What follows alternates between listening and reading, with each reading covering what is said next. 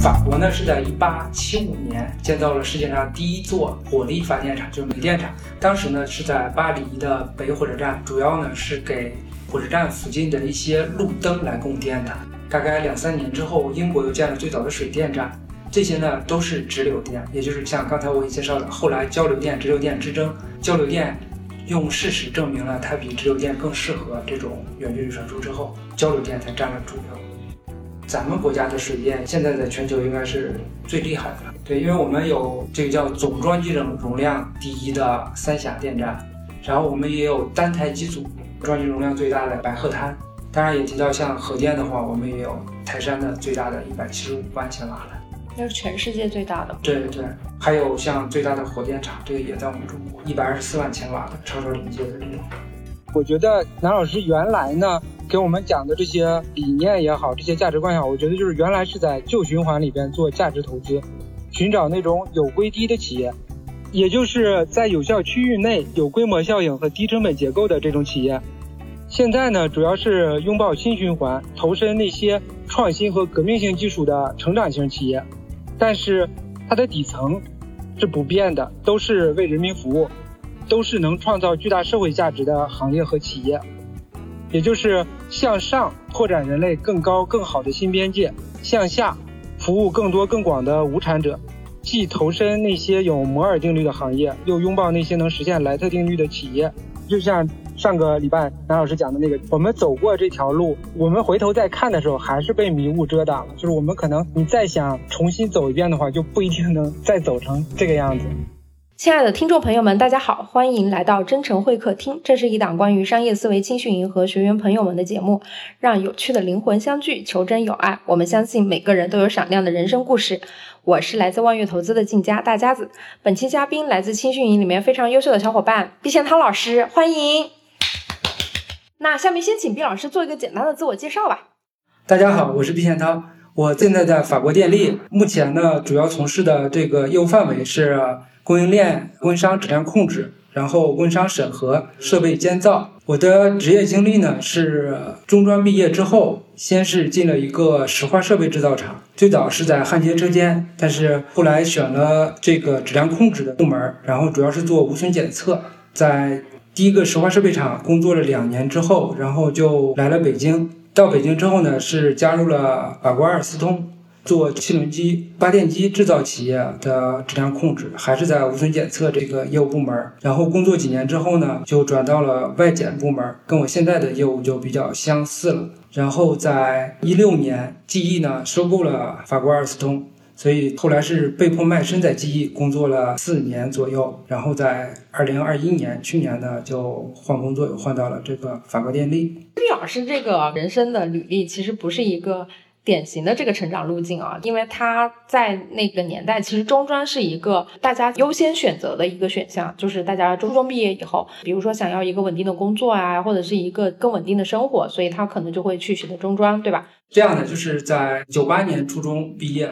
那时候呢，我们想报考中专、师范这类的，就是专业学校，早参加工作的话呢，当时我们学校是前五十名才能报考这类学校。嗯，对，后来就是选择了中专，只是想早点工作，早点为家里承担起重任。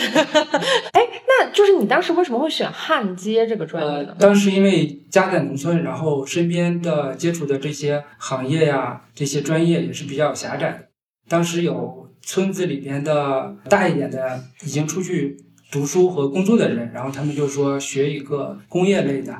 学一个焊接吧，将来有一门技术也不愁失业，大概是出于这样一个目的。现在啊，一个专业的焊接技师的话，其实现在工资也是挺高的，就是算是专精尖的这个人才嘛。然后专业的人才确实是对，而且他其实很多技术它是机器无法替代的。之前看了一些纪录片，就是嗯，包括像大国重器啊，或者是中国制造这种纪录片里面，他们有讲焊接这个技能其实是需要可能二三十年工作经验的这种老技师，他才能够处理这种专业的场景的一个工作技能。你学这个专业之后，最后你。做了这方面相关的工作吗？我是毕业的时候，我们是当时也都实习，然后也都考了焊工资格证书，然后后来就转到了质量控制这个岗位上，到现在为止一直是在这一个行业里边。后来我选的是无损检测，主要是对焊接质量的一个检验。嗯说一下我自己的一个经历。二零零一年毕业即失业，当时呢我们是全都分配到九化建，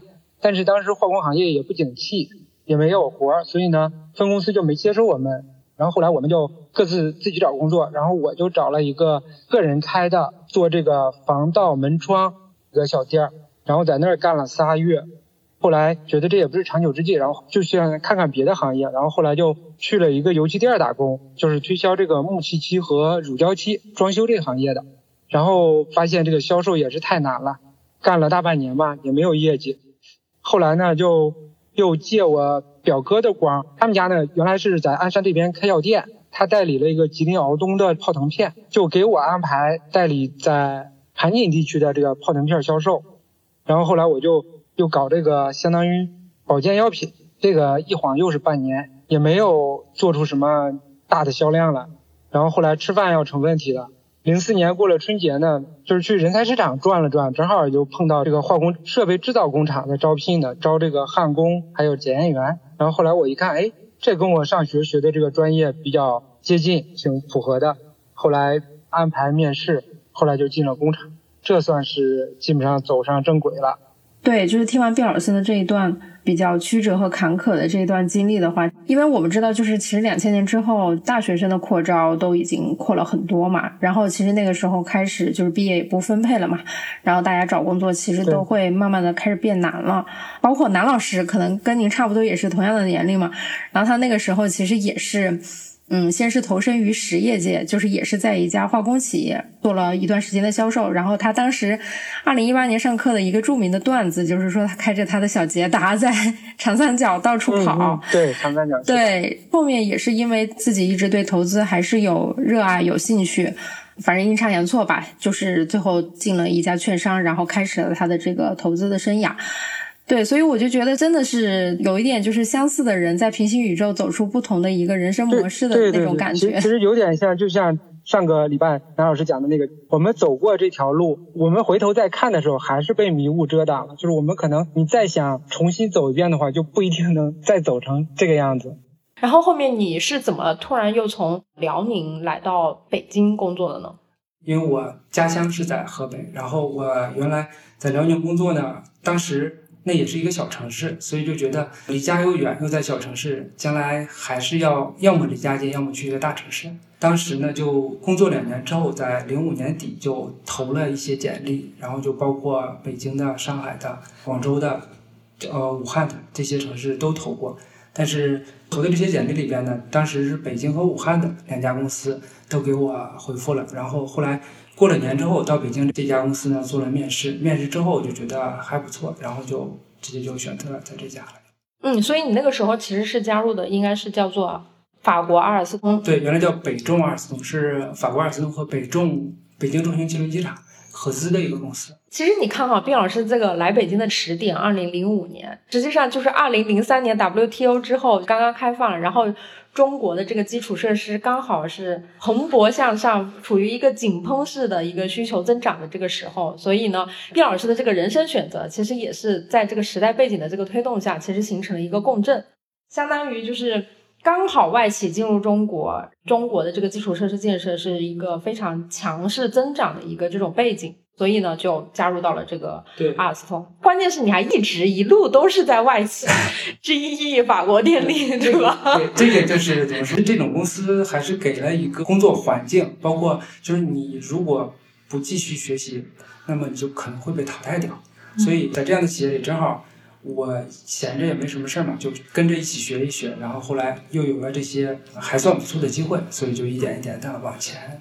往前走了走。其实我觉得，就是你每一个转型，在每一个路口，都是自己踮起脚跳一跳，去争取一个更好的机会。这其实你不知不觉，在每一个路口，可能都比别人做的好一点点，但是不知不觉，经过三段之后，你可能跟你的同龄人就拉开了一个比较大的差距。回望你这个过去的几段经历，自己有什么感悟吗？感谢当初敢努力的自己，是吧？对，差不多吧。确实是，这个也是个人的一些原因吧。其实刚才静佳说的，咱们国家加入 WTO 也好，或者说后来工业大爆发也好，其实我刚毕业的时候，就是我们是零二年毕业，零二年毕业的时候，其实整个行业不是很好，因为我们是化工部下面的学校嘛。当时呢，就是化工行业那几年都是一个停滞状态，当时主要是搞那个西部大发展，交通这些方面的比较发展的比较好，而不管是化工还是电力，其实都不是很好。所以在零四到零六年之间，其实我们当时的行业不是很景气。但是在零六年我加入的这个公司呢，北中二次通它是零五年成立的，当时是带订单企业成立的，也就是他跟北中合作是直接拿了六台六十万以上这个机组。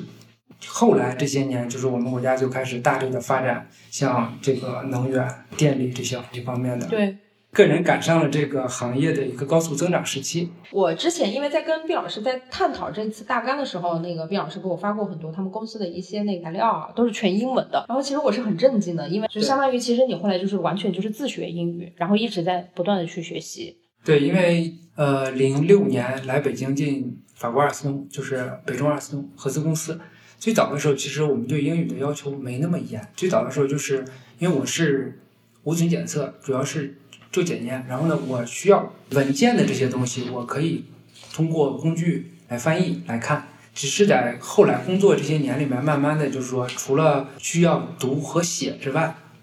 后来也需要听和说，反正也有这个条件嘛。在外企接触到的文件呀什么之类的都是英文的，你只要你肯用心，反正就有的是时间嘛，每天都要学的。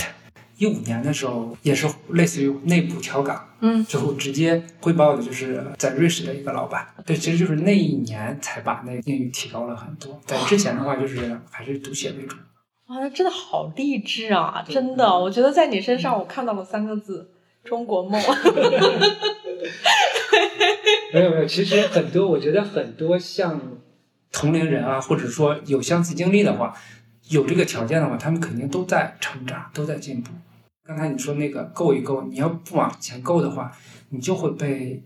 淘汰掉，而且你又不想沉寂在这个岗位上，或者说就是希望不想躺平。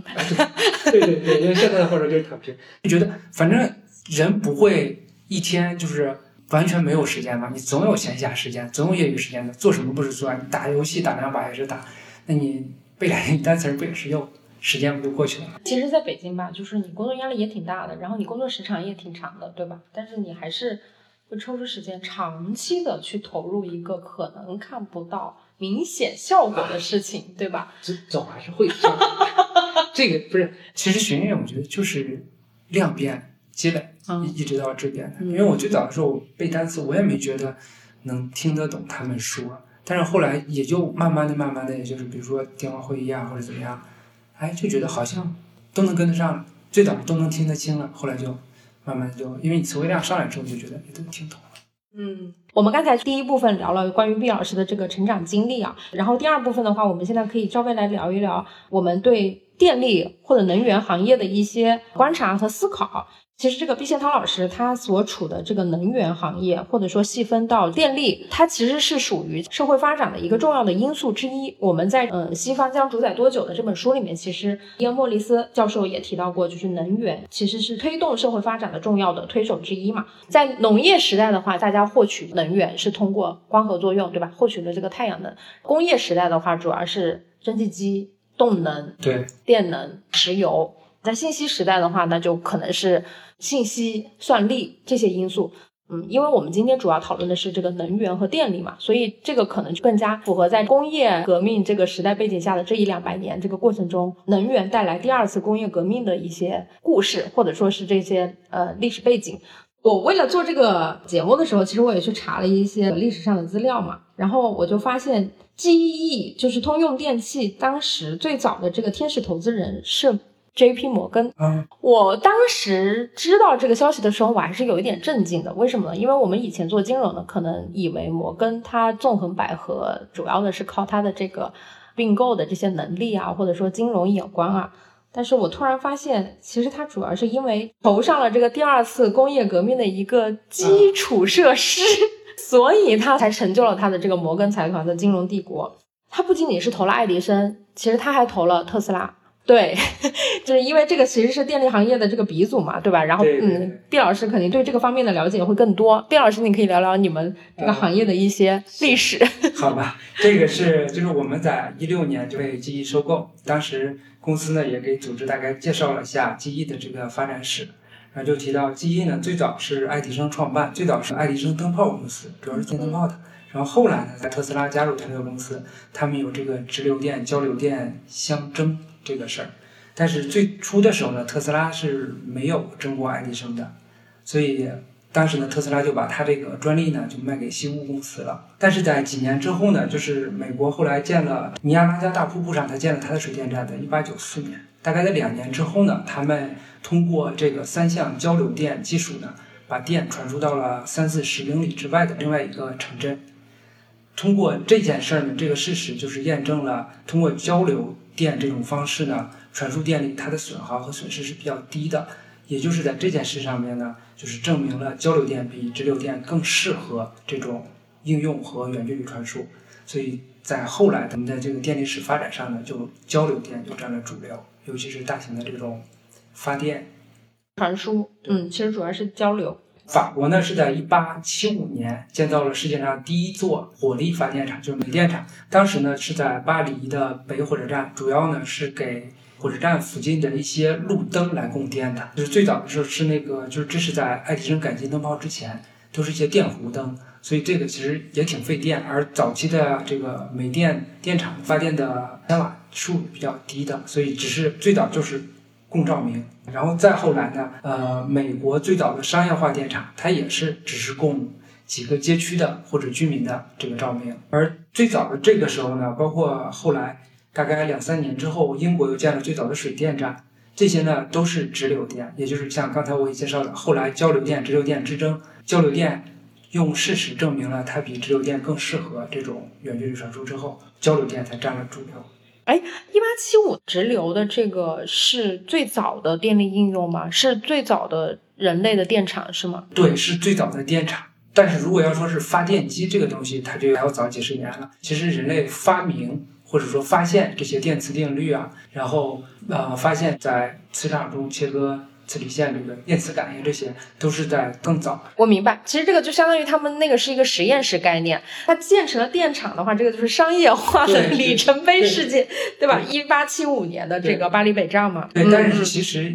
一八七五年巴黎北站这个，它还不算正式的商业化的煤电厂。其实最早的商业化煤电厂是刚才提到美国的这个，美国的它是相当于有售电了。哦。前面这个就相当于我自己投资，只是。自己用，对，就是给自己照明用的。对，说起巴黎这个，因为我们刚才还查了一下，著名的抽象画家莫奈先生在一八七七年的时候曾经画过一个巴黎火车站的图。一共它一个系列应该是七幅画，就是一组，就它有的图上呈现的出的是就是那个工业的蒸汽机，有的时候就是有电灯啊，电弧灯，所以其实是一个反映了当时那个时代背景的一个记录嘛。其实电力它本身的这个发展啊，在历史的长河中，它经历了很多不同的形态，就是比如说可能从最早的这种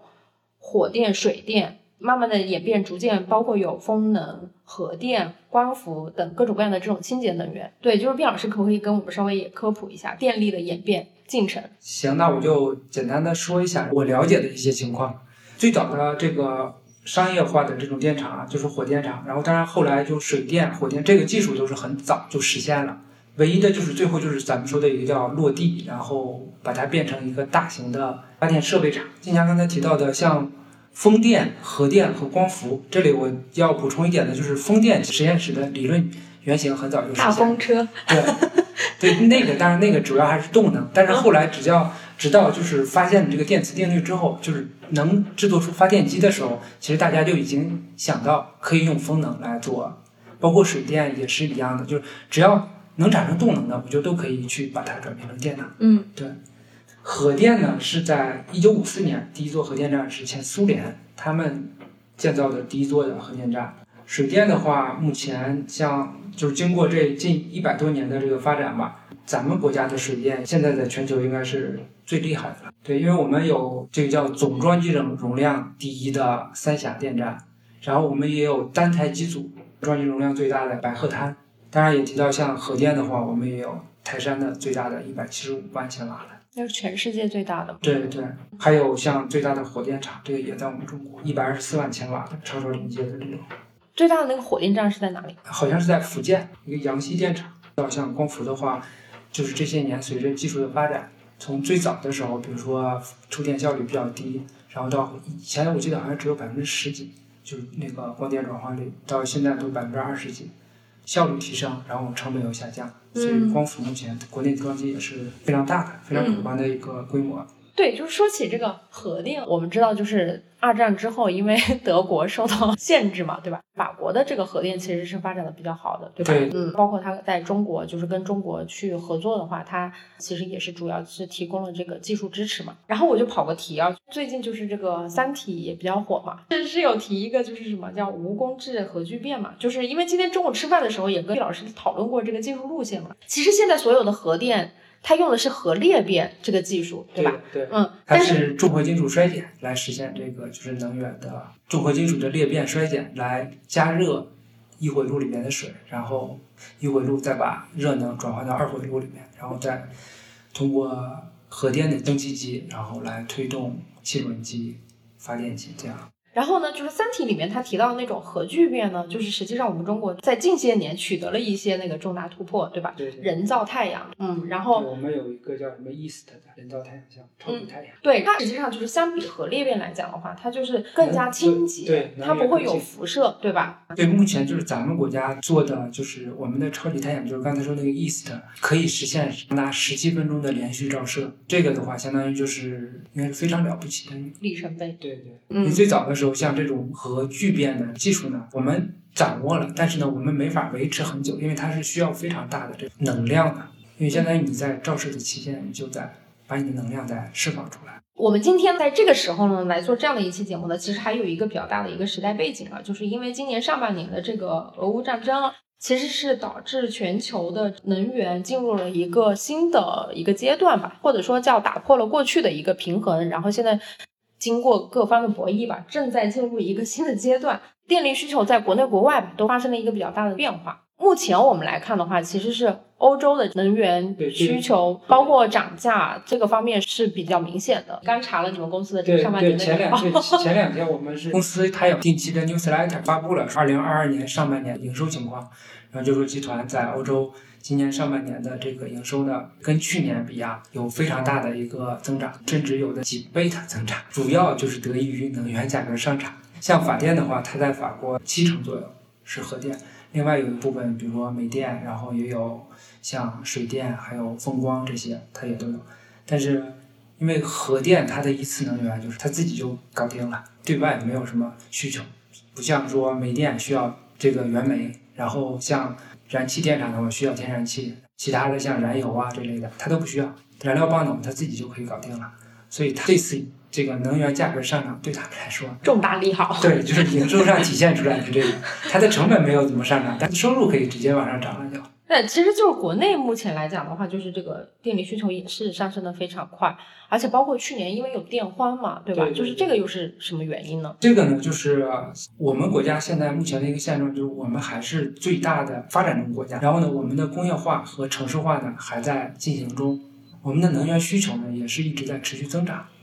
所以在这个背景下呢，我们的能源的结构还是以煤电为主，就是还是火力发电为主。截止去年的数据啊，是百分之五十七的能源消耗，就是这个相当于咱们说标准煤的消耗是煤电，它占了百分之四十七的装机容量。同时呢，它产出了百分之六十的电力能源，所以目前呢，还是我们国家的一个能源的一个支柱。去年下半年的一个缺电，它的一个主要的一个原因，一个是因为咱们国家去年的一个双控控制这个排放嘛，所以当时一些高能耗的企业，就上半年的时候说你的碳排放指标已经快要到线了，或者说你已经到了，所以呢就不允许开工开产。像一些煤电企业也存在这个情况，而还有一个原因是什么呢？去年下半年的一个缺煤的一个情况。嗯，这个煤价飙涨，从最早的六七百块钱一吨涨到了后来两千左右一吨，所以你想煤价涨了三倍。而作为这些燃煤电厂呢，他们的上游是原煤材料，这个煤价暴涨，但是下游呢，它把电卖给电网，价格又不受它的管控，它等于发的越多，它就亏的越多。还有一个原因就是电厂主动他们不发电了，就是这两个原因，电价的非市场化和一个煤价的暴涨，导致咱们国家支柱的煤电企业开工不足。就是因为我们刚好聊起了煤价的非市场化导致的一个矛盾吧，或者说是短缺。我们知道，就是这两年其实国家也在大力的推动能源电力改革，对吧？嗯，在这一块的话，是不是通过改革能够更有效的去缓解这种矛盾呢？对我对这个还是比较乐观的。应该政府既然已经看到这方面的问题了。目前的这个政策嘛，就是在做这些，更好的把这价格的这个传导机制建立起来，把上游原材料的，不管是煤还是天然气，它的价格的波动能够传导到下游。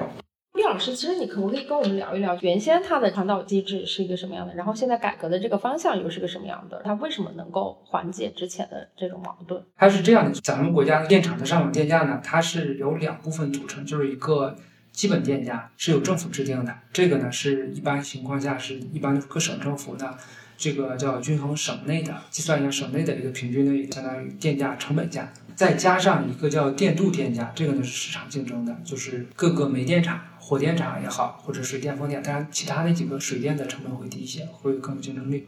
而煤电厂之间的这种竞争，这个呢就是电厂的利润，相当于这两部分组成，而这两部分呢。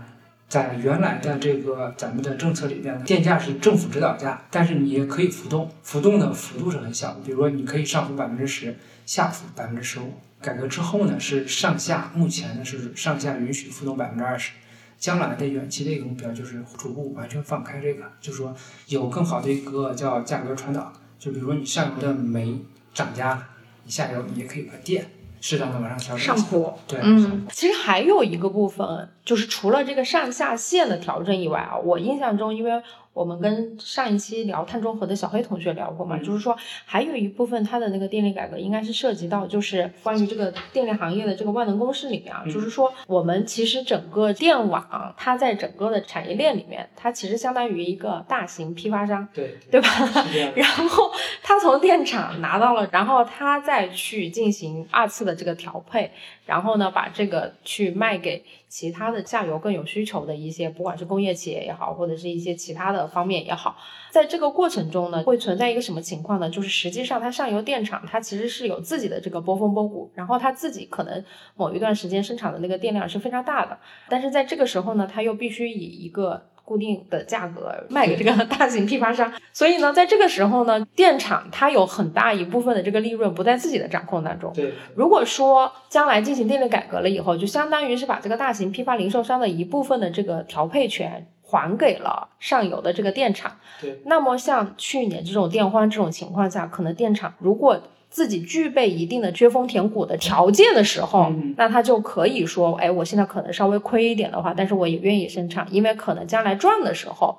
我也能够弥补回来，就相当于在分配的这个大盘子里面进行一个改革的调节。对，像原来的话，比如说像这个电厂发的电呢，大头都要卖给电网，也就是可能有百分之八九十只能卖给电网，另外有很少的一部分它可以自主出售，就可以。这个出售给周边的这些工对，但这个比例非常小。对对，所以它还是受制于人。这个机制的话，也是历史遗留下来的嘛。这个其实有点像冬储粮，在收购粮食的时候，它其实也是为了平抑那个上游的这个波峰波谷嘛，对吧？然后它会以相对稳定的价格去收购上游的粮食。那其实国家电网也是这样子的，就是它以一个相对固定的价格去收购上游的电，所以就导致电厂如果它在大部分情况下就是以一个非是市场化的这个定价被收购走了以后，所以它没有利润的话，它自然就是它没有动力继续发展，对吧？其实这里还有一个不一样的点，就像你刚才举这个储粮的这个例子，电厂发的电它没法储存。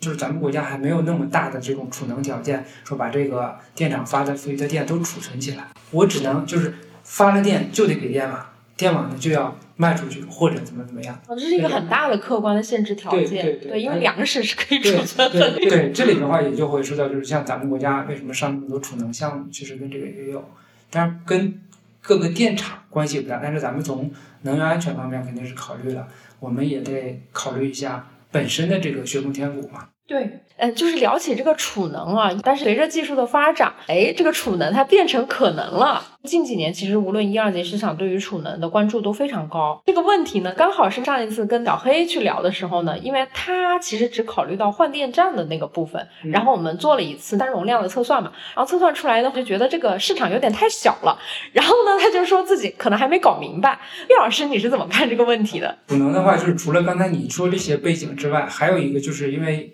像现在呢，我们这个能源需求，不管是这个工业企业还是居民使用这部分，其他行业吧，像服务业这些需求，其实现在波峰波谷现象是非常明显的。所以现在呢，在政府也好，或者说规划部门呢，最近的这个“十四五”规划里就提到，就是南方又要上很大一批抽水蓄能的这个项目。在储能这一部分呢，目前我们主要的还是抽水蓄能，抽水蓄能大概能占到百分之九十左右。另外呢，还有。百分之十左右的是像化学电池储能啊，还有其他一些，就是像什么飞轮储能、像压缩空气、像熔岩这些，大家都是非常小的。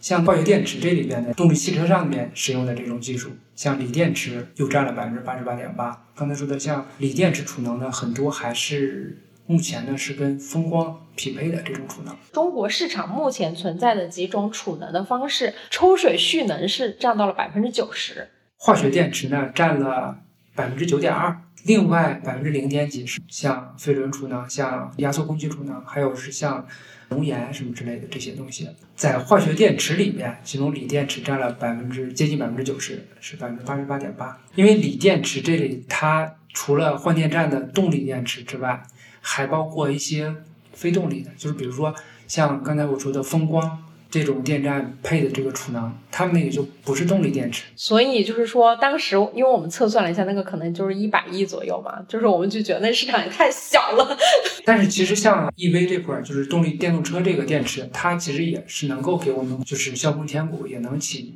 一定的作用。你像比如说大家都晚上充电呀，或者怎样，即使不管什么时候充电，至少这些电池在运转。它就会存储一部分能量，但是如果是按照就是你这个逻辑来讲的话，九成其实是抽水蓄能嘛，对吧？那个才是最大头的，所以整体储能的市场是相当大的，只不过是九成是集中在抽水蓄能，而抽水蓄能呢，其实我们这个技术是之前就有，只不过是在近年以来的话，它才提到了一个比较重要的地位。因为这种技术它就是水电的一种嘛，就是利用高水头的一个水位落差来发电。就我的理解啊，是以前的时候可能我们的电力需求呢，不像现在这样就是波峰波谷这么明显。像刚才也提到了，电能这种东西很难储存，如果你发出来放到网上，那就就你不用的话，它浪费掉了。现在搞出水蓄能呢，主要就是想把在波谷的时候多余出来的电能呢储存起来，在我们电荒的时候，或者说需要的用电高峰的时候。我们再把它释放出来，但是抽蓄呢，它也是以小时为单位的电力储存，所以可能靠季节性的或者这种年度性的削峰填谷还是有困难的。但是像这种短周期的，比如说日内的这种，比如说早上啊、晚上和白天日内的话，这种抽水蓄能就是它是目前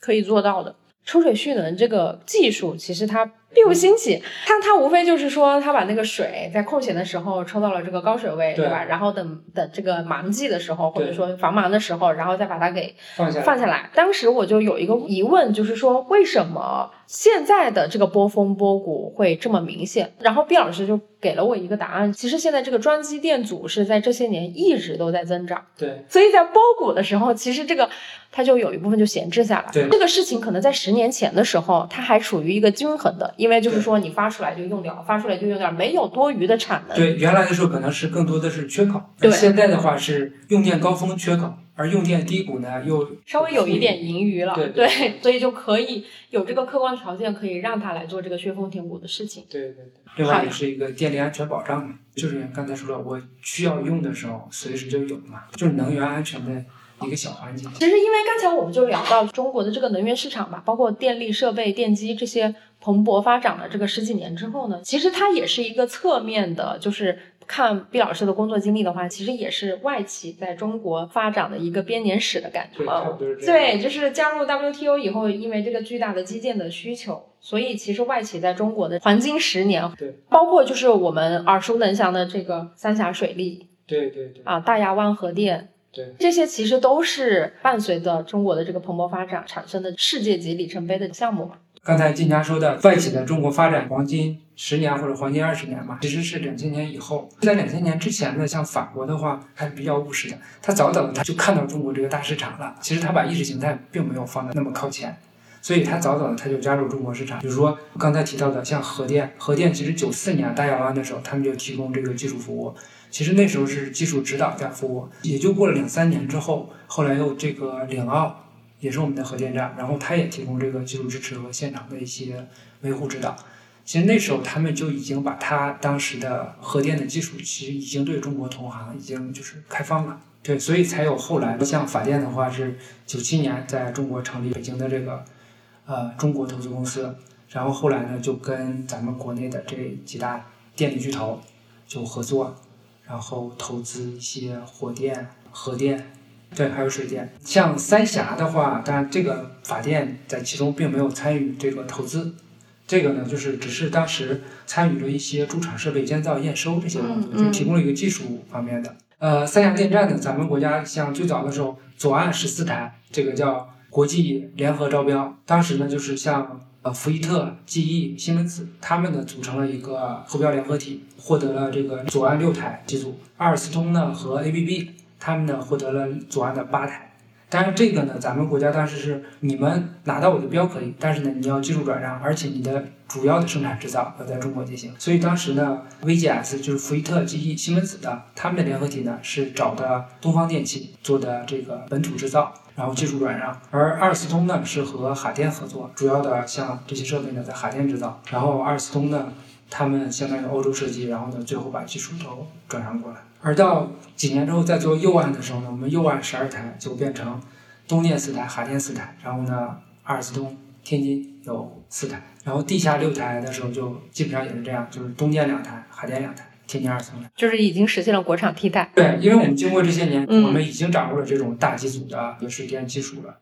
其实就像之前跟你聊的，就是水电技术它并不是一个什么高精尖或者新奇的技术，其实这个技术底子大家都有。或者技术原理背后的原理大家都懂，只是就是我们当时在国内的我们的这个水电建设的经验没有这几个国际巨头他们的经验更丰富，因为他们是发展了水电百年，而且又在国际上做了很多水电站，所以当时相当于我们通过市场。换来了他们的技术。对，就是今天中午吃饭的时候也聊到，有一些市场化技术就非常成功，就比如说像这个电力电器设备制造，对吧？然后还有高铁，其实也是，对吧？对。但是目前可能，比如说像半导体啊、芯片啊这些，可能现在因为它的这个玩家还不够充分，对。所以呢，就是对另外一个可能也跟就是咱们说底层的技术就是难度更难度更大。对，其实像发电的话，发电行业它本身就那个背后的。发电原理其实是大家都掌握了的，只不过就是最后看运行小时数啊，你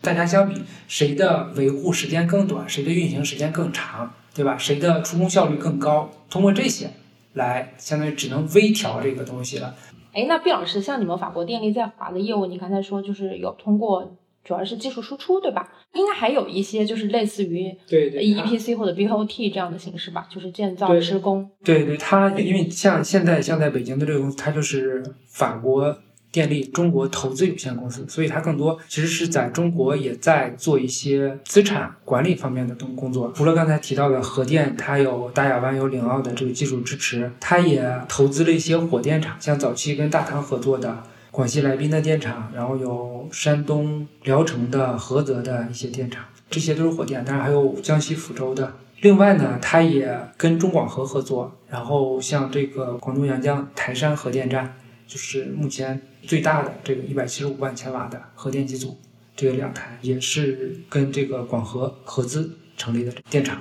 我记得你好像以前还说过，海南有一个现在新型的那种供冷的，对，它是有电在中国搞了好多，还有一些边缘业务，就是目前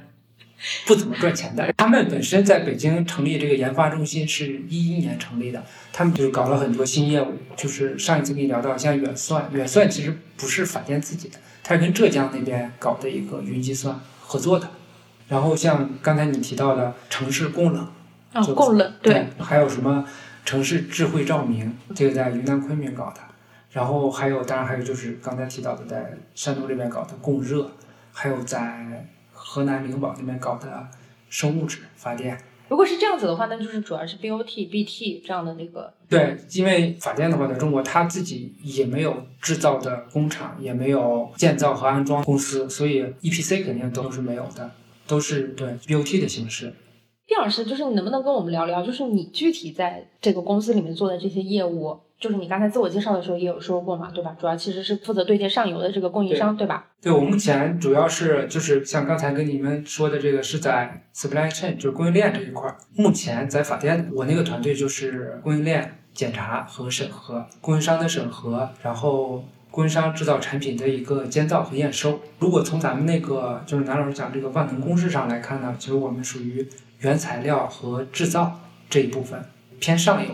就在整个这个电力行业里边，我们也算是差不多最上游了的。实际上是这样，就是你们等于说先负责从上游采购设备，然后你们其实是和国内的这个三大电器设备厂商来进行采购，对吧？分别是刚才提到的哈尔滨电力集团、上海电气，还有东方电气。嗯，对，目前国内的话主要是这三大家，当然也有一些他们的下一级的，就二级分包商再做一些其他的设备。采购过来以后，你们进行生产加工。对我原来在的那个公司，就是原来在基亚尔斯通的时候，我们有自己的制造工厂。所以呢，当时我们有制造工厂的时候，在基亚尔斯通和这三大电力公司其实是竞争关系。哦。因为当时我们最早是跟北中合资的那个北中二次通嘛，是 GE 二次通，就是 GE 把二次通收购之后。嗯。但是我们想做第四嘛？对，北中的这个这个目标是要做国内第四，但是后来因为因为政策的原因嘛，因为当时他们选择的技术是三十万千瓦以下的，就是小型设备，对小机组，而咱们国家当时政策就是这种低效的小机组呢要淘汰掉了，所以后来，当然我们那个合资公司是做六十万以上的，所以当然这里也就回到说过去那黄金十年或者说再早一点。当时确实是国内的这个电力市场也是蓬勃发展，我们当时也做了很多国内的这些大的项目，跟这个三大动力公司是这个竞争关系的时候呢，去的这些供应商跟他们也都是一样，就是也是他们的供应商。现在的工作呢，就是我们更偏向于，比如说直接投资采购设备，所以就变成从这三大家采购了。我可以稍微捋一下，就是整个这个电力行业的这个格局应该是这样：首先呢是三大电器设备。的提供商，对吧？分别是哈电、上电和东电。对。然后他们供应给五大电力公司。对。分别是国电、大唐、华电。啊，对，还有国电投啊什么的。嗯，等等，对。然后五大电力公司，他们生产了这个电之后，就上网。两大电网公司分别是国网和南网，相当于五大电力集团采购三大电力设备公司的东西，他们进行上游的生产。然后通过两大电网进行传播和销售到终端，对，是居民用电或者是工业用电，对，对吧？嗯，是这样的一个一个产业链。就是毕老师，你是不是亲自参与过采购电力设备，然后进行组装的这样的一个过程？对我们原来的话，像在就是我上一家公司的时候，它是电力设备制造嘛，所以呢，我们是就是完整的，就是三大件儿，我们都是提供的。像当时有这个锅炉是在阿尔斯通武汉。然后北京工厂呢，我们在就我所在的那个公司呢，主要是气冷机和发电机，就这两大部分吧。所以这三个部分的话，就叫做电厂主机三大件，分别是锅炉、气轮机和发电机。对对。然后它们组装在一起的话，就是形成了电厂发电的这个主要的这个构成。对，原来的时候他们在电建的话，就说叫十三米平台，就是汽轮机和发电机呢，跟锅炉跟地面它是有个有个高度差的。因为锅炉发电之后，蒸汽是往上走嘛，所以它通过管道往上。汽轮机和发电机是架空在电厂的二楼或者是三楼这个地方。像在电厂的布局里面呢，是比如说从一号轴承箱往后是，就先是气轮机，再是发电机，再往后面是刷架什么之类的电力输出。所以是高压气缸、中压气缸，然后呢低压气缸。一般情况下，像原来我们在二次通的时候，它的基础是双气缸，就两个低压气缸，再往后是。发电机，发电机后面是刷架，然后呢，相当于电子输出。对，这整个的大概有个五六十米长。就组装好之后，对，所以就是你们提供这个技术设备、使用说明书、现场的这个组装的人员。像原来的时候，就是阿尔斯通提供电厂设备的整个这个相当于制造技术，由设计由阿尔斯通来做，然后分包商呢按图纸来制造。那现场安装呢，当时阿尔斯通在国内没有自己的安装公司，所以都是找国内的这些电建公司去做安装。他们呢就提供这个安装图纸，然后呢安装的指导团队，然后现场安装，最后调试运行。其实我还是想聊一聊那个三大件啊，就是因为我们中午吃饭的时候，就是那个毕老师跟我很详细的科普了这三大件的关系，他们之间就是锅炉首先是提供的是动力系统，对吧？对它是通过蒸汽做功嘛，对吧？对，像最早的火电厂，火电厂的话就是燃煤，然后呢烧热水，相当于烧锅炉嘛，然后呢锅炉里边的蒸汽再经过加温加压作为动力，进入气缸里边去冲动叶片来旋转汽轮机的主轴，然后汽轮机主轴呢再连接发电机的主轴，相当于在同一根轴上嘛。这边是动力端，后边就是我们原来叫一个叫气端，一个叫力端，就是汽轮机端和力磁端，或者叫气端电端，反正就是汽轮机这边旋转带动发电机的转子来转动，发电机的转子上有线圈，叫我们叫转子线圈，然后呢，外壳呢是定子，定子里面有线圈，就是两个线圈通过这个电磁，对，通过这个嗯、左手定理，反正要么就是右手定理，死去的物理知识复活了。反正一个是叫做什么电转磁，一个磁转电，吧对对对，其实就是发电机和电动机，一个是正向的，就是电驱动电来做功产生动能；另外一个呢是通过切割磁力线的一个动能转化成电能。嗯，对，发电机呢就是动能转转电能一个流程。对，如果我高中物理的时候知道这么有趣的知识的话，可能我物理能学得更好一些。你你要是从事这个行业，会觉得学的有用吗。就是我觉得我们以前学物理，可能就是根本都不知道这个是为了什么，就是不知道它在现实生活中是一个什么样的应用。就是直到我真的就是参加工作的时候，我接触到了这个现实社会，我才发现其实很多东西。都是和这个有关，包括其实你说传统的这个机械动能的汽车，对吧？嗯然后还有传统的这个铁路，就是蒸汽驱动的那个铁路，对，还有等等，其实它们原理都是这个蒸汽，然后推动这个做对推动这个做工嘛。只不过是具体的这个技术上面可能应用的有一些小的这种区分，对对对。但是整体来讲，原理都是这个原理，就是一百多年、一两百年都是这个原理。对，从一七七几年马特发明蒸汽机吧，两百多年了。对人类的这个基础物理，一百多年没有发展了。对，我们后来发明了电，其实算是已经改变了是吧对对很大的，嗯已经对不再是使用那个直接的类似于一次能源了嘛。啊，对，就是电电已经是二次能源了。对，就是说起这个蒸汽做工，其实它是有上限的，因为它的热损耗，对它就一定会造成它的转化率可能，比如说只有百分之四五十，对，然后反正说你之前就说过，像这个好的燃煤电厂，他们的热变电的这效率也就是百分之四十多嘛。对，就是它其实这个上限是很难突破的。但是如果说你通过电电能去转换为动能的话，它的这个能源转换率其实是会更高的。对对，电能的话，对，因为它不存在一个热损耗。你像比如说，不管是像汽车这种发动机加热空气，然后这个在气缸里面膨胀做功，这个时候它会存在，比如一个是发热，发热就会损失掉一部分能量，但还有一些其他的。刚才第二部分的话，已经把能源电力行业的思考和交流，我们刚才已经聊的差不多了。那我们接下来呢，就开始聊第三部分，就是关于青训营的故事。呃，首先我好奇的问一下，就是毕老师，你是怎么知道我们青训的？因为你参加青训营还蛮早的，对，是非常早期的，是三期的学员。其实一期的时候我就报名，但是因为在上海，我三期其实是北京的第一对期，北京的第一期对对。那那所以你是怎么知道呢？这个就说起来历史比较曲折啊，就是上一次也跟你聊过，最早的时候我是线上有一个什么长头学堂啊什么的，哦对，在那里面呢知道了银行螺丝钉，然后后来呢银行螺丝钉又推荐了神奇公式对神奇公式，然后后来就加入黄倩那个大群。然后后来在那个群里面，就是知道了南天老师，然后后来又看了那个就对上海财大的那个视频，然后后来发现非常有趣，然后说哇，投资原来也这么有趣，老师讲的就是特别抓人，挺吸引人的。嗯，后来就是第一时间知道了南老师要搞这个罗马大道青训营的时候呢，就第一时间报了名，在北京这边，我记得好像一八年是吧？一八年三月。对三月份、对，然后后来就进入了我们这个嗯大群对这个大群。那你觉得你参加青训营之后有没有什么收获？包括其实你还参加了有一段时间的，就是那个进阶的对对罗马化训练嘛，吧？对对，最早嗯的时候是有过那么一段，确实收获很大的。就是最早参加青训营之前呢，就是对很多事情都是懵懵懂懂的，或者说就是靠自己根本就想不通的东西。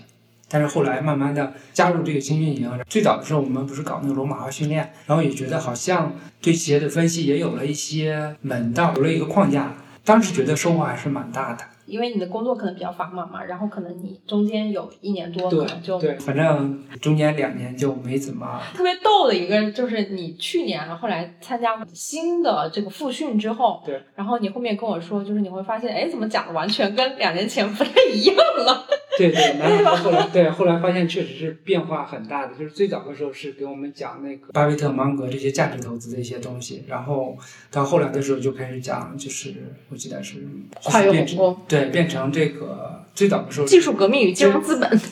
对对对，就是最早的时候是找价值型的，就是相当于找这种能够为股东创造最大回报或者怎么样的这样的类型的公司。嗯，对。然后隔了两年之后再去参加咱们这个大课的时候呢，发现南老师讲的都是一些高科技的，或者说这种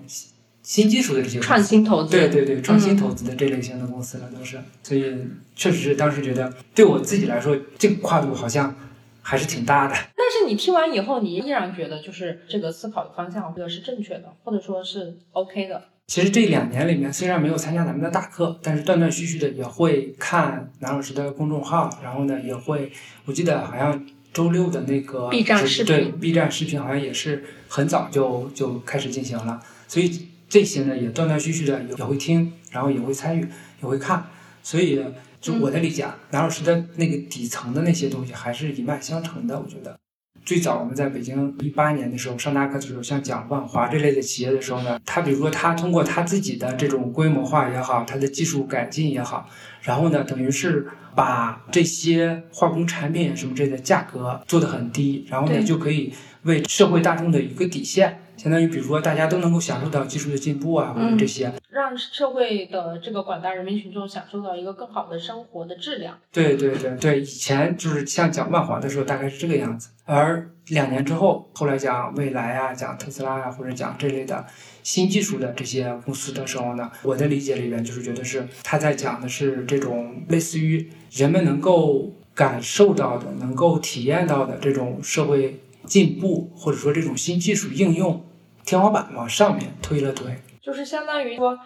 下有托底，上有开拓。我觉得南老师就是，虽然说现在讲的和两年前、三年前讲的内容也好，或者说我们的大课的讲义变化也好，虽然是变化巨大，但是我个人理解里面，它的底层逻辑还是一样的，就还是一脉相承的。我的理解里面，我觉得南老师原来呢给我们讲的这些理念也好，这些价值观也好，我觉得就是原来是在旧循环里边做价值投资。寻找那种有规低的企业，